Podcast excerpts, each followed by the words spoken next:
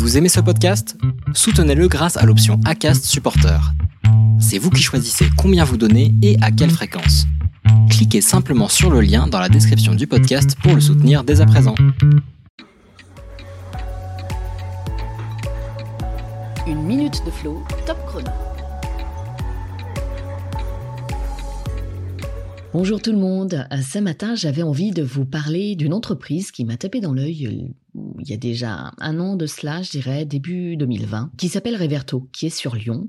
Et ce qu'il propose, euh, en fait, c'est de travailler autour du sexisme ordinaire, du harcèlement sexuel, du handicap, du harcèlement moral ou même autour du leadership en utilisant la réalité virtuelle, en permettant aux salariés, aux collaborateurs de partir en immersion en prenant euh, le rôle d'une autre personne. Et quand on est immergé, et c'est vrai que moi je me suis toujours fait cette remarque, c'est quand même tellement plus percutant de prendre la place de l'autre. Moi, j'utilise mon empathie.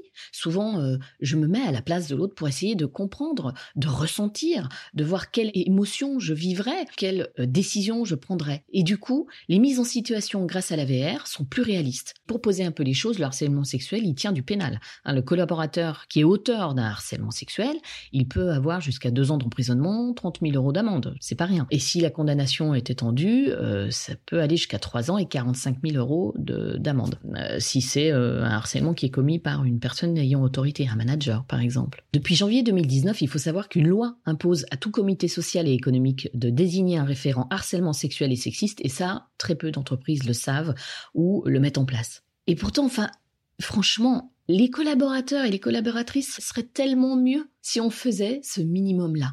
Beaucoup de gens travaillent en s'habituant au harcèlement, en s'habituant à être harcelé ou à être harceleur. Et, mais souvent quand même, ils ne savent pas qu'ils sont harceleurs.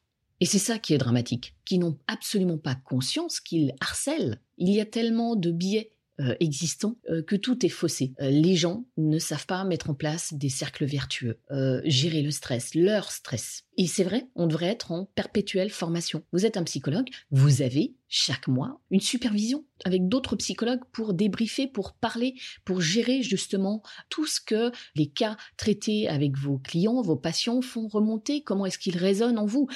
Eh ben, ça devrait être pareil pour les managers. Ça devrait être englobé dans le travail quotidien qu'on mène euh, dans nos entreprises. Voilà, j'avais envie de parler d'eux, je ne les connais pas, ils ne me connaissent pas, mais je, crois réellement dans ce qu'ils font. Allez, quand est-ce que vous vous y mettez vous aussi pour vos collaborateurs et collaboratrices? Ciao Une minute de flow, top chrono.